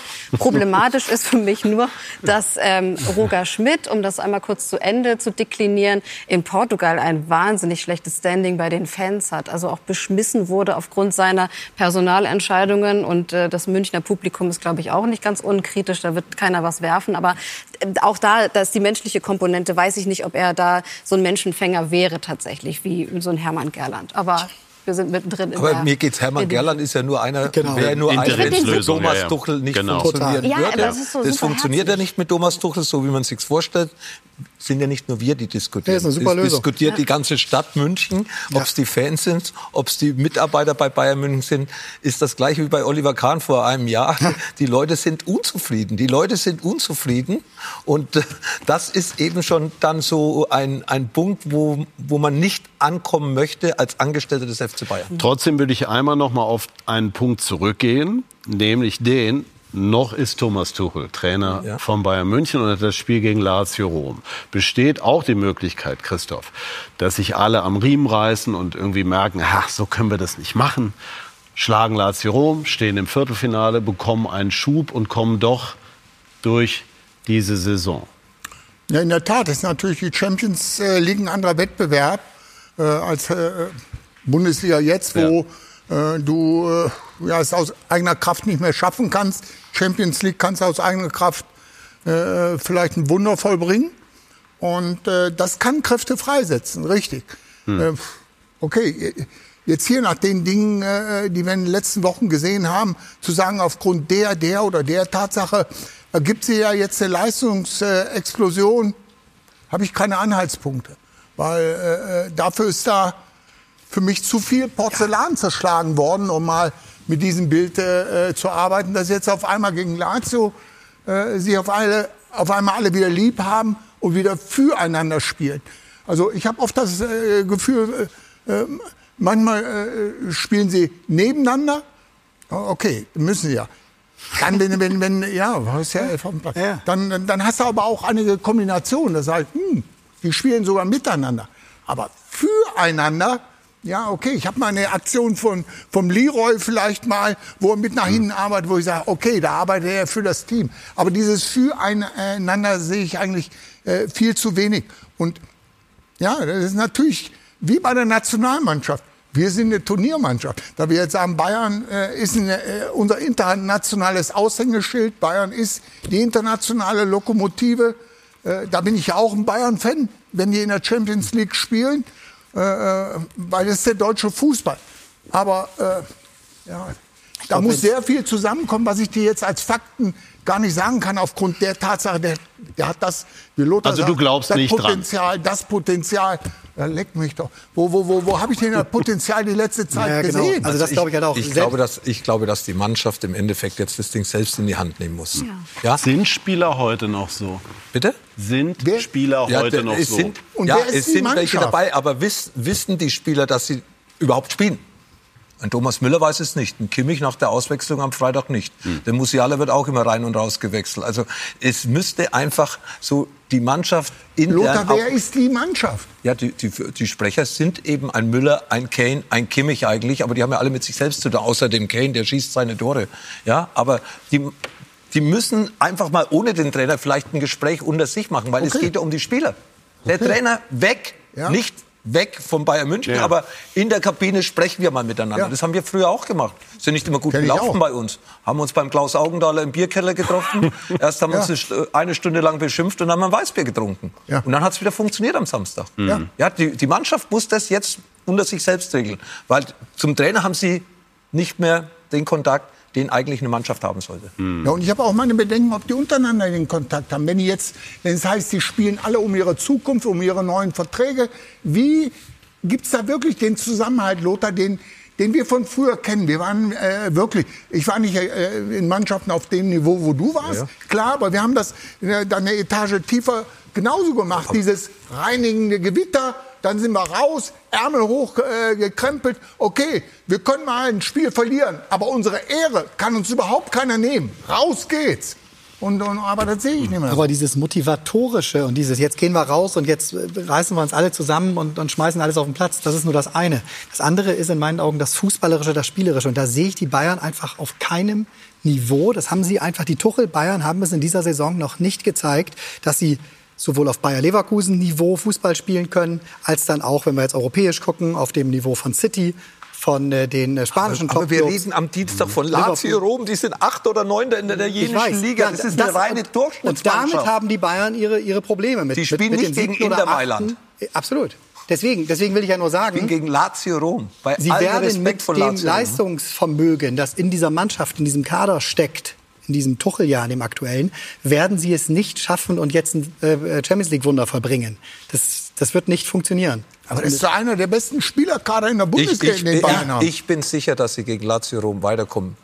Egal wie die Situation jetzt ich ist, auch. wie, Aber wer dann sich kommen mit andere wem Gegner. zusammensetzt. Dann kommen andere Gegner. Das ist es. Lazio Rom ist kein Stolperstein für Bayern. Weil darf sie- kein Stolperstein. Die waren in, in Rom die bessere Mannschaft, hatten auch ihre zwei, drei klaren Torchancen und sie werden sie reinmachen. Sie haben gegen Leipzig in der ersten Halbzeit als Mannschaft gut funktioniert. Die erste Halbzeit. In der zweiten Halbzeit haben sie wieder ein bisschen nachgelassen. Und ich glaube, das sollte im Endeffekt, und da ist ja auch schon über den Trainer und der Mannschaft diskutiert worden, das sollte so eine Richtlinie sein, wo ich sage, hey, lasst uns die ersten 45 Minuten in Leipzig nochmal in unseren Kopf einfließen. So müssen wir auftreten gegen Lazio. Und dann stehen wir unter den letzten acht. Christoph, wenn ähm, du dich jetzt versuchst, mal in Tuchel hineinzuversetzen, du warst ja auch ein streitbarer Geist, bist es bis heute. Das ist er auch. Was würdest du ihm jetzt raten, um die Situation, so wie wir sie jetzt vorliegen haben, noch in irgendeiner Form zu handeln? Das Erste, was ich machen würde, ich würde mir zwei, drei Spieler aus der Mannschaft holen, wo ich weiß, das sind äh, äh, meine Kapitäne, mein verlängerter Arm Ja, im Sturm, im Mittelfeld, in der Abwehr. Ich würde mir zwei, drei Spieler holen, wenn du die hast. Mit denen würde ich mich zusammensetzen, würde erstmal sagen, hört mal zu, äh, äh, ihr seht jetzt auch äh, die Situation. Hey, ich habe dazu auch beigetragen, habe auch Fehler gemacht. Äh, jetzt sagt mal offen und ehrlich, wie wollen wir jetzt hier, ich nehme mich wirklich jetzt zurück, ich bin auch noch eine kurze Zeit da. Es geht jetzt nicht um mich, es geht um den Verein. Der Verein ist wichtiger, die Mannschaft ist wichtiger als jeder Einzelne, als ich, als jeder Einzelne von uns hier am Tisch. Nun kommt man mit Lösungsvorschlägen und würde dann in, äh, mit diesen drei Führungsspielern versuchen, zusammen die, die Spielweise, die Aufstellung, wo fühlt ihr euch sicher? Wo, wo, wo, wo entwickelt ihr äh, Vertrauen? Wer muss damit auf den äh, Platz sein? Und würde diese ganzen Dinge, die würde ich mir aufschreiben und würde nach äh, diesem Gespräch äh, äh, dann diese drei Spieler, das müssen natürlich für mich gesetzte Spieler Aber sein. ist Tuchel so? Hat er überhaupt drei Ja, du hast ja gesagt, was, Ja. ich, was ich jetzt Ja. machen würde. Ja, ist, äh, der Christoph hat was ganz Wichtiges gesagt. Der muss den spielen. Ich kann das doch zu einem Kimmich. Ich habe auch Fehler gemacht. Vielleicht habe ich dich nicht gerecht behandelt. Aber jetzt, jetzt geht's ums Gesamte. Ich habe Fehler gemacht. Ich habe dir nicht vertraut. Ich habe von einer komischen Holding Six gesprochen. Thomas Müller, ich habe dich nicht mitgenommen. Hat er einen Müller, hat er einen Kimmich, hat er einen Manuel Neuer, holt den Kane noch vorne dazu und dann nimmst du noch einen jungen Spieler dazu, nämlich Richtig. Musiala und dann hast du eigentlich alles abgedeckt. Die alten Hasen von Bayern, einen der besten Torjäger in Europa und mit Musiala ein Jahrhunderttalent. Dann hast du fünf. Da ist jetzt nicht, nicht einmal der Goretzka dabei, der ja auch viele Jahre schon bei Mhm. Bayern spielt. Auch ein charakterstarker Spieler. Ist ein Leimer ist ein charakterstarker Spieler. Aber die Spieler wollen auch vom Trainer hören. Nicht nur wir waren schuld. Du hast doch auch Fehler gemacht. Ja, dann lass uns sprechen. Und das, was Christoph gerade gesagt hat, das ist, glaube ich, der Moment, da, wo Thomas Tuchel vielleicht hin muss, runterkommen von da und nicht die Spieler hier auf Augenhöhe begegnen und Fehler zugeben. Glaubst du, Christina, dass Tuchels Persönlichkeit es hergibt, sich so zu verhalten, wie wir das jetzt hier skizzieren? Weniger. Ähm, mein allererster Eindruck von Thomas Tuchel war ein Trainingseindruck damals noch in Mainz. Und er war der Erste, der das Wort Matchplan benutzt hat. Ja. Und damals kannten wir diesen Begriff noch nicht. Jetzt gibt es eine Sendung bei Sky, die so heißt. Ähm, der ist ein sehr, sehr verkopfter Mensch. Und was wir, womit wir auch nicht klarkommen, ist seine Suffisanz. Also das ist auch das, was die Interviews manchmal so interessant macht. Diese Koffernummer, wo er dann noch mal sagt, äh, der Journalist fragt, sitzen Sie auf gepackten Koffern? Und er sagt, ja, sicherlich. Der hat, der hat so einen ganz speziellen Hab Humor. schon die Sachen Ich habe die Sachen äh. Eingepackt, äh, damit ich schnell hier wegkomme, so ungefähr in dem Tenor. Der hat so einen ganz suffisanten, komischen Humor, der manchmal nicht greifbar ist.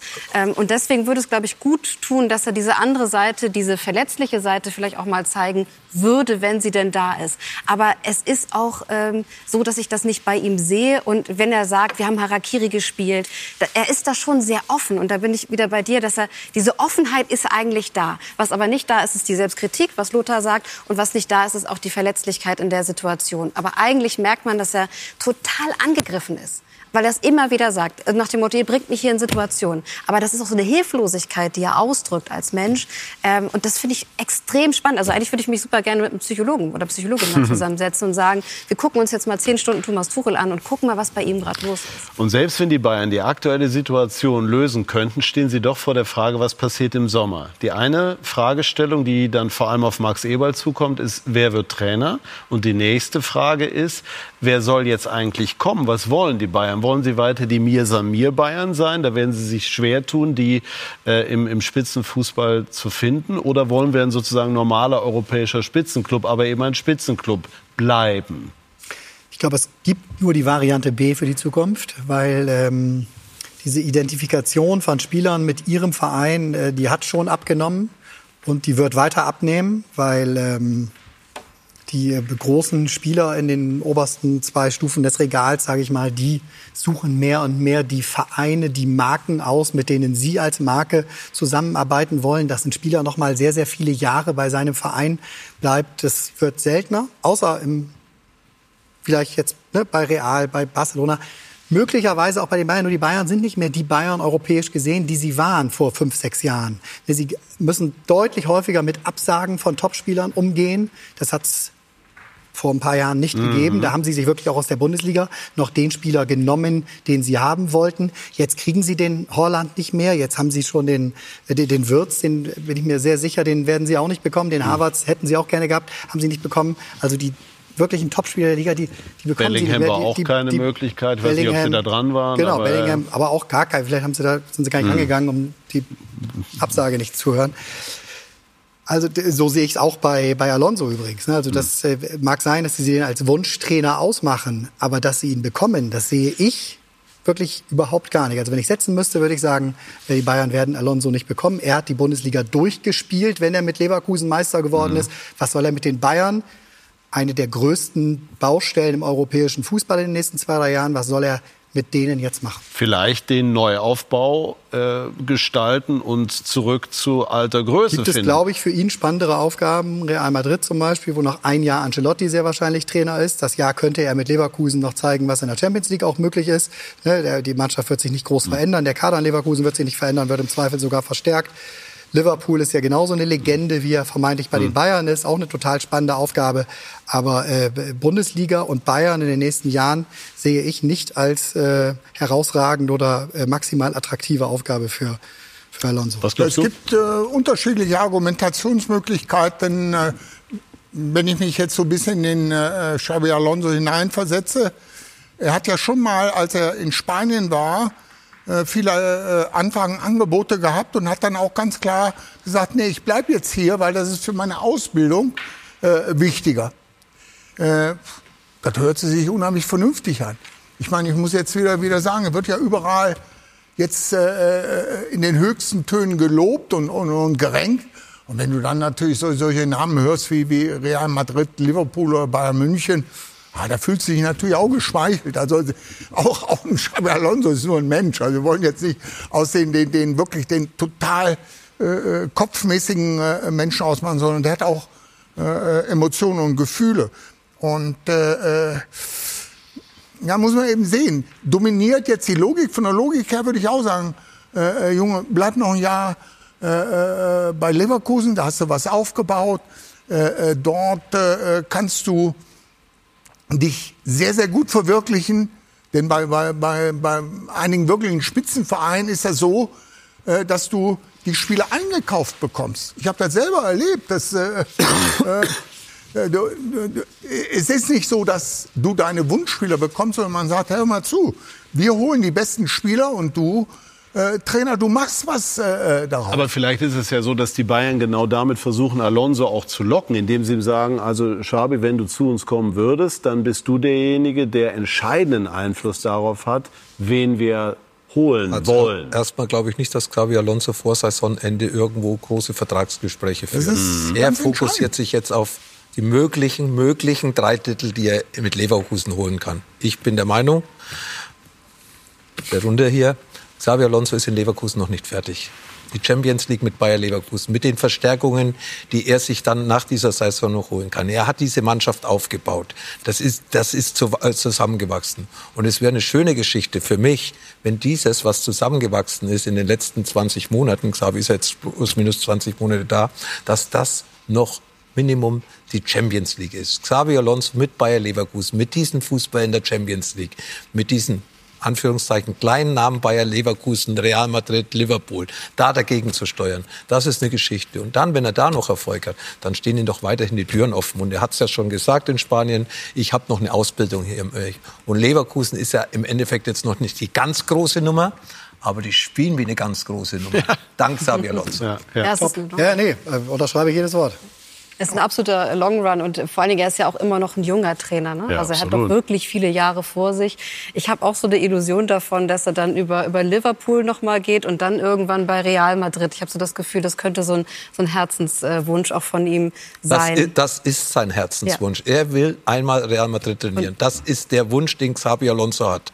Ancelotti, haben wir ja gerade gehört, hat noch bis 26 Vertrag, aber das heißt ja nichts. Ein, zwei Jahre noch Ancelotti bei Real Madrid.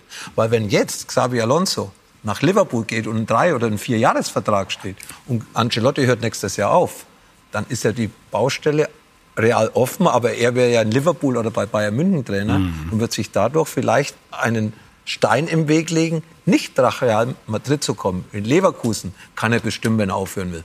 Auf der anderen Seite, hat. wenn ich mir jetzt vorstelle, Uli Hoeneß würde diese Diskussion jetzt sehen, das würde ihn reizen und dann würde er sagen, Leute, Die Strahlkraft des FC Bayern ist nach wie Ganz vor kurz, vorhanden. Ule Hoeneß wird Ja. die Ja. Sendung sehen, beziehungsweise ihn wird ganz sicher berichten.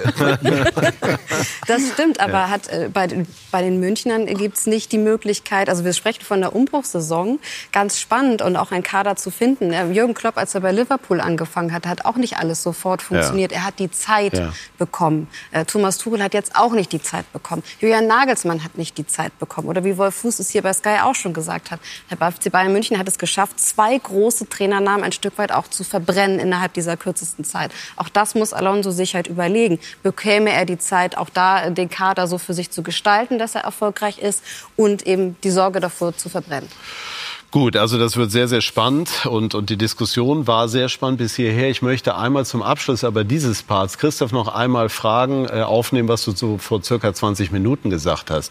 Wie oft hast du denn gelogen?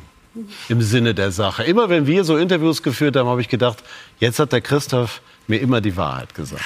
Ja, okay, die habe ich auch Hintergrundinformationen gegeben, um dich aufzubauen, äh, damit du ein sehr, sehr guter Journalist wirst. Das war natürlich eine ganz andere Situation. Aber es gibt Situationen, da musst du deine Spieler einfach in Schutz nehmen. Äh, ein Ottmar Hitzfeld, der würde nicht sagen, ich habe gelogen, sondern er würde sagen, das ist eine seiner Grundregeln vom Ottmar. Schütze deine Spieler.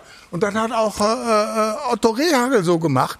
Und das haben auch äh, andere, äh, Jürgen Klopp hat das auch gemacht, dass er in Situationen, wenn, wenn, wenn es nicht so lief, dann sagen wir immer, es ist Aufgabe des Trainers, in der negativsten Situation das Positive zu erkennen, das Positive mit heraus äh, zu äh, filtern und eben dann auch äh, in der Öffentlichkeit äh, äh, kundzutun.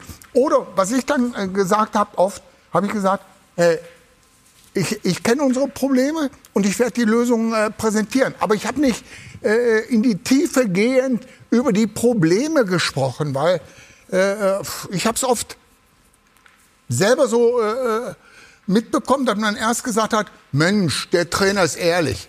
Dann hast du zweimal verloren, dann warst du nicht mehr ehrlich, dann warst du, der hat keine Ahnung.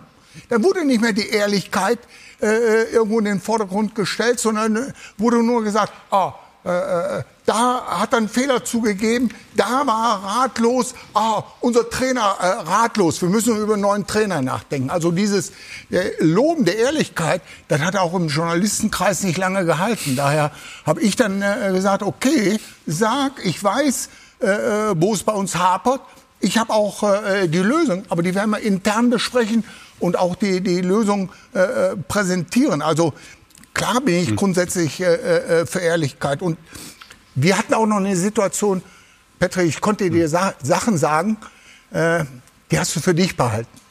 Und das ist heute ganz, ganz schwierig.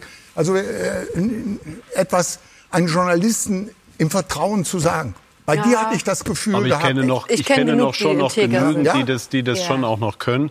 Aber das wäre jetzt Ah, wieder ja, ein, klar, ein weil Journalist bist jetzt quasi. Nein, Also, ganz weit, ganz weites Feld. Die Guten Äh, können das. Ähm, aber äh, interessant, wie Tuchel sich verhalten hat. Wir haben jetzt sehr, sehr intensiv darüber gesprochen und es auch beleuchtet, ähm, ob es möglicherweise im Moment ein, ein Punkt ist, an dem es kippt.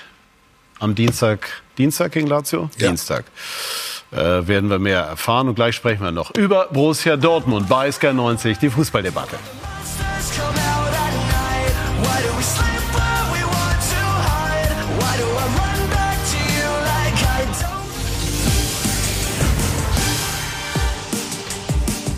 Wir sind zurück bei SK90, die Fußballdebatte und sprechen jetzt über Borussia Dortmund. Die Borussen standen auch unter Druck nach der Niederlage gegen Hoffenheim am vergangenen Wochenende und auch beim BVB wurde über den Trainer diskutiert. Aber seit dem Sieg gestern Kai Dittmann bei Union Berlin ist da erstmal wieder Ruhe reingekommen.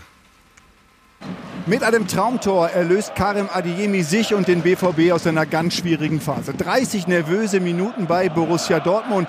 Dann wurde es besser.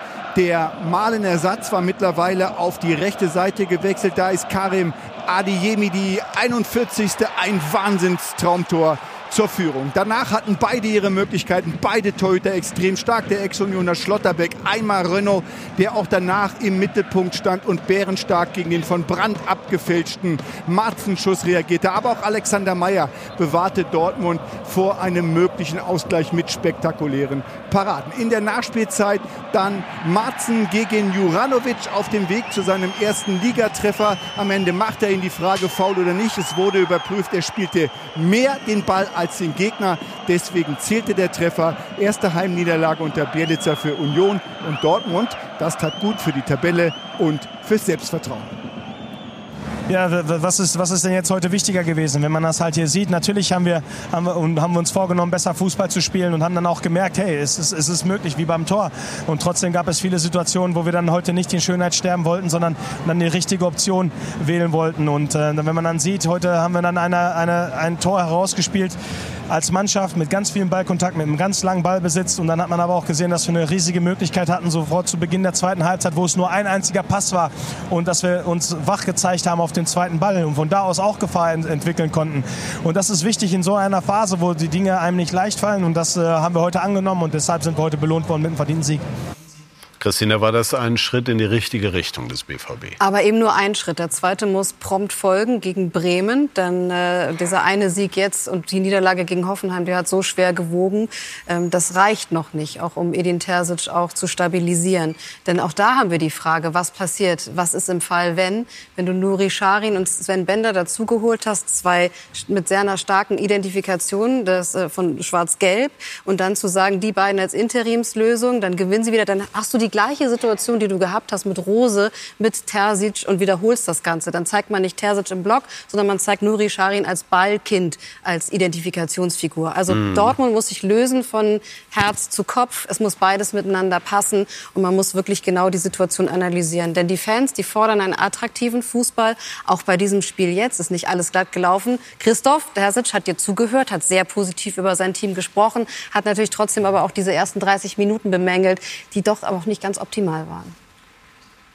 Ja, aber das war im Erfolgsfall. Ist ja immer schöner, wenn der Trainer, da kann er ja auch den Finger in die Wunde legen. Wenn du 2-0 gewinnst, dann kann er auch die schlechten 30 Minuten. Aber wenn du 4-0 verlierst oder ja. wie Bayern vielleicht äh, nicht gut spielst, dann ist es halt schwierig, weil der Spieler, den kannst du ja besser kritisieren.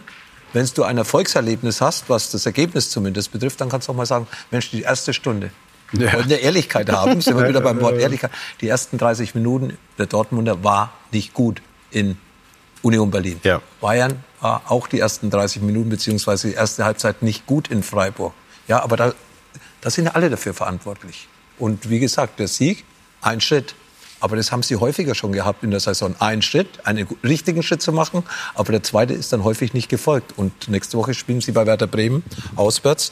Da müssen sie nachlegen, um eben auch ihr Ziel zu erreichen. Sie sind ja nur einen Punkt vor Leipzig, soviel ich weiß. Mhm. Ja.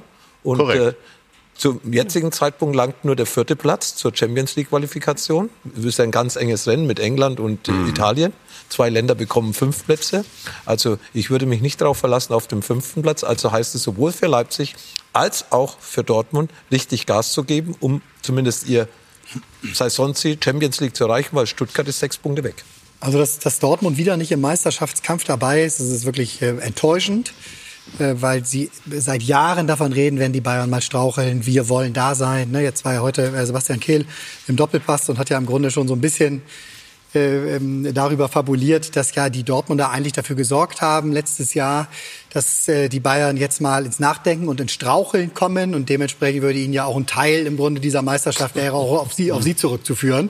Das finde ich eine ganz interessante Idee. Gucken, ob die Schale geteilt wird demnächst und vielleicht auch ins Borosseum dann geht noch zum Teil. Ich vermute nein. Ich denke auch nicht. Also das ist auf jeden Fall enttäuschend in meinen Augen und auch in, äh, in den Augen der, der Dortmunder Führung, dass sie wieder nicht da oben im Rennen sind. Der Super-GAU wäre es in der Tat, äh, wenn sie es nicht äh, die, die äh, monetär ist natürlich die, die Champions League entscheidend. Ne? Das andere ist ein Titel, würde den Dortmundern auch sehr gut zu Gesicht stehen mal wieder. Aber entscheidend ist das, äh, das Finanzielle, das Wirtschaftliche. Und wenn sie, wenn sie das nicht schaffen, die Champions League ähm, äh, sich für die Champions League zu qualifizieren, dann haben wir Hollywood wieder in Schwarz-Gelb. Kehl hat auch gesagt, Christoph, äh, im Doppelpass, sie müssten aus dem Kader mehr rausholen. Stimmt das? Das stimmt. Du musst immer mit berücksichtigen, dass das ja eins nach einer ja, ganz knapp verpassten Meisterschaft, äh, denn dieses, äh, nennen wir es ruhig Trauma, äh, das musst du erstmal verarbeiten. Ich weiß das selber bei uns von Unterhaching, das äh, ziehst du in die nächste Saison mit rein und äh, du hast fast in dem Jahr danach fast so, so ein Übergangsjahr. Dafür machen sie es noch äh, äh, recht ordentlich, aber äh, wenn ich mir die Möglichkeit der Dortmunder anschaue, dann erwarte ich eigentlich mehr von den Dortmunder. Das müsste also ganz klar, äh, die müssen knapp äh, von ihren Möglichkeiten hinter Bayern und hinter Leverkusen jetzt äh, sein, aber dann, die müssen die, klar die Nummer drei sein. Und äh, da ist mir aber der Kader nicht gut genug zusammengestellt. Also ich habe da einige Dinge äh, auch nicht verstanden. Äh, äh, äh, müssen wir mit dann nochmal sprechen. Äh, man wollte eigentlich diesen Alvarez holen, den, den ich für einen Riesenspieler halte. Und auf einmal sehe ich da, Terzic setzt voll auf Emre Can. Ich mag den immer auch ganz gut, aber macht den zum Kapitän und auf einmal, der soll jetzt hier der Führer der Mannschaft werden. Hatte ich ja vorher überhaupt nie etwas äh, gesehen, was mich als Außenstehender, ich bin natürlich nicht in der Kabine mit dabei, äh, dazu bewogen hat zu sagen, oh, das ist äh, die Führungsfigur. Was ist die Führungsfigur, äh, äh, wenn, wenn wir da darüber sprechen? Weil Lothar hat ja vorhin auch mal gesagt, die Mannschaft muss es machen. Die Mannschaft ist ein Neutrum. Du brauchst einzelne Spieler. Wer ist es? Ist es ein Reus? Nee, da sagen viele, der muss äh, äh, jetzt mal die Rentenkarte voll machen und dann aufhören. Ist es Hummels? Ja. Sitzt auf der Bank. Auf der ja, der, Kannst du das nachvollziehen, dass er ihn auf die Bank setzt? Erfolg gestern gibt ihm recht? Also wir unterstellen ja mal, dass ja jetzt drei kompetente Trainer sind, nicht nur Terzic alleine, sondern drei, die das Training sehen, die das Training beurteilen und dann sagen, okay, wir stellen die beste Mannschaft auf. Die werden doch nicht, wenn, wenn, wenn der Mats Hummels wirklich äh, äh, besser ist, den auf die Bank setzen, kann ich mir nicht vorstellen gerade in so einem Spiel. Ich meine, die müssen ja jetzt nicht irgendwie einen Spieler aufbauen, sondern die müssen Punkte holen, um die Champions League äh, zu sichern. Da, und da, da kannst du keine großen Experimente machen. Insofern werden sie die äh, beste Mannschaft aufstellen. Aber die, die, dieses Konstrukt, obwohl Terzic daran ja mitgewirkt haben soll, mit äh, Nuri Shahin und, und mit äh, Sven Bender, Bender äh, da habe ich meine, meine Bedenken. Ich meine, Warum? Nuri, Nuri war ja schon Cheftrainer bei Antalya. Ja, der war schon Cheftrainer. Das heißt also, der verhält sich auch oft äh, äh, wie so ein Cheftrainer, sich da einzuordnen. Aber okay, Terzic wollte das so, dass er mit seiner Zustimmung äh, äh, äh, erfolgt, dass man die beiden geholt haben. Okay, Bender hält sich da ein bisschen mehr im Hintergrund, der ist nicht so äh, äh, extrovertiert. Aber du hättest es als Cheftrainer nicht so gerne gehabt, wenn du zwei so namhafte Assistenten gehabt hättest. Und zumindest der Eindruck entsteht, dass die mehr mitsprechen als Assistenten üblicherweise. Ich, ich, ich freue mich über, über, über äh, kompetente, hochqualifizierte Mitarbeiter, aber nicht in der Situation. Mhm. In der Situation, wo es darum geht, äh, ich sage übertrieben, entweder nimmst du mit dazu oder du bist weg. Ja, ja was mache ich denn? Um meinen Arsch zu retten, sage ich, die nehme ich mit dazu. Ich übertreibe etwas. Äh, äh, aber das war für mich eine ganz merkwürdige Situation. Ich weiß gar nicht, ob der äh, äh, Edin Terzic, den ich auch mag, irgendwo die, überhaupt die Möglichkeit hat, das, äh, zu sagen, hey, ich, ich brauche keinen, ich mache das alleine. Hm. Man hat es ihnen aber gar nicht mehr zugetraut. Man traut ihnen das nicht zu, aber er ist Chef. Also ich meine, eine ganz merkwürdige Sache. Also Lothar hat sich von dem Trainer nie mehr was sagen lassen. Also wir reden vom Trauma. Ende der letzten Saison. Punkt 1. Transfermarkt im Sommer. Bellingham verloren. Metscher, Königstransfer, über 30 Millionen oder plus minus 30 Millionen, verletzt. Sabitzer, keine große Verstärkung, kein Unterschiedsspieler. Özcan, der ja auch geholt worden ist von Köln, Köln ganz wichtiger Spieler gewesen, Mitläufer. Die Diskussion um Kapitänsamt. Es waren so viele Fässer offen nach diesem nach diesem letzten Spiel gegen Mainz, das sie ja auch mitgenommen haben. Und deswegen, wie gesagt, ist die Saison ja jetzt nicht unbedingt schlecht. Die war ja schon in der ganzen Vorrunde schlecht, instabil. Da haben sie sogar mehr Punkte geholt, wie sie eigentlich erarbeitet haben, als sie schlecht gespielt haben und haben die schlechten Spiele noch gewonnen. Also Dortmund ist für mich im Endeffekt in den letzten Monaten nicht eine Mannschaft, die eigentlich die Champions League verdient hat, aber trotzdem noch voll im Rennen. Wackelt die EM-Teilnahme von Hummels aufgrund der Tatsache, dass er jetzt auf der Bank sitzt? Ja, absolut. Ich wackelt bei allen drei Dortmundern Innenverteidiger. Süle, Schlotterbeck und Hummels. Ja, da haben wir bessere zurzeit in der Bundesliga. Ich habe gestern das Spiel Wolfsburg gegen Stuttgart gesehen. Da hat ein Andon da hinten dazwischen gehauen. Der hat die Mannschaft zusammengehalten, ist vorne weggegangen. Ja, ein richtiger Anführer da vorne. Also, also in Stuttgart. Also super. Koch in Frankfurt. Spiele super, spielen aber beide Dreier, äh, Dreierkette, Frankfurt und Stuttgart. Ja, was will der Trainer? Können aber auch Viererkette spielen. Ta spielt es auch hervorragend, auch ein Dreierkettenspieler. Ja? Also wie gesagt, es gibt viele Sachen oder viele Spieler, die in der Bundesliga zurzeit in dieser Innenverteidigung besser performen als Schlotterbeck, Hummels und Süle. Nur das Problem ist, bis zur Europameisterschaft hast du nicht so viel Zeit. Wenn wir jetzt schon wieder umbauen, und das machen wir in Deutschland ja sehr, sehr gerne, dass wir sagen, wir brauchen wieder den neuen jungen Spieler. Jetzt haben wir aber mal gefeiert, dass Toni Kroos zurückkommt. Also du musst die besten Spieler, die wir haben, dann auf den Platz bringen. Und Mats Hummels, das wenn du sagst, er hat mal ein Spiel Pause, ähm, ich glaube immer noch, dass er eine Führungspersönlichkeit ist ja. und auch in wichtigen Spielen sich halt zeigen kann. Das Champions League-Spiel hat ihn ja auch ein paar Körner gekostet. Ne? Also es war auch psychologisch natürlich interessant, weil er sehr gehadert damit auch der Schiedsrichterentscheidung mhm. gegen ihn hat. Auch das ist ja eine Sache. Wie gehst du damit um? Und wenn du dann sagst, bis zur Europameisterschaft ist noch so viel Zeit, also da glaube ich schon, dass er auf jeden Fall. Aber wenn ein Spieler auf der Bank bei einem Verein sitzt, beim Bundesliga-Verein, hat er ein, mehrere Spiele. Wir, wir, wir schauen jetzt mal die nächsten Spiele an. Wenn, ja. er, wenn er nicht einen Stammplatz hat bei Dortmund, dann hat er für mich auch in der Nationalmannschaft eben auch nicht die Berechtigung zu spielen. Er sollte schon Stammspieler in seinem, in seinem Club sein, wenn er Nationalspieler oder wenn er für die Europameisterschaft. Ich schätze Mats, mhm. ja, aber er soll dann regelmäßig auch gesetzt sein bei Borussia Dortmund. Klare Aussage von Lothar Matthäus und damit rüber zu Leo zu. Ja, ihr, seid ja, ihr seid ja äh, thematisch bei den Innenverteidigern und den. Verteidigern für die Europameisterschaft eher einen Stürmer anzubieten. Maxi ja. Bayer äh, reicht die Unterlagen ein, heute mit seinen Saisontoren 11 und 12 ähm, für Julian Nagelsmann. Es scheint doch noch einen Heimsieg zu geben an diesem 24. Spieltag. Hoffenheim gegen Bremen, Hoffenheim führt kurz vor Schluss die XXL-Highlights und die Analysen von Patrick Helmes. Er ist nicht davon geflogen, ob des großen Lobs von Christoph Daum. Er kommt wieder. Wir sind bereit. War viel los auch, ne? Ja. Platz, also, wir haben, ja, ja, es gibt auch, ja. also Pat und ich haben uns schon eifrig äh, bekrakelt, gerade eben beim Fußball gucken. Gibt spannende Elfmeter-Entscheidungen oder nicht Elfmeter-Entscheidungen. Wir gucken. Sehr schön. Also die XXL Highlights gleich. Wir haben noch ein Minütchen. Christoph, äh, wie sehen für dich die nächsten Wochen aus. Du musst dich ja regelmäßig Chemotherapien unterziehen.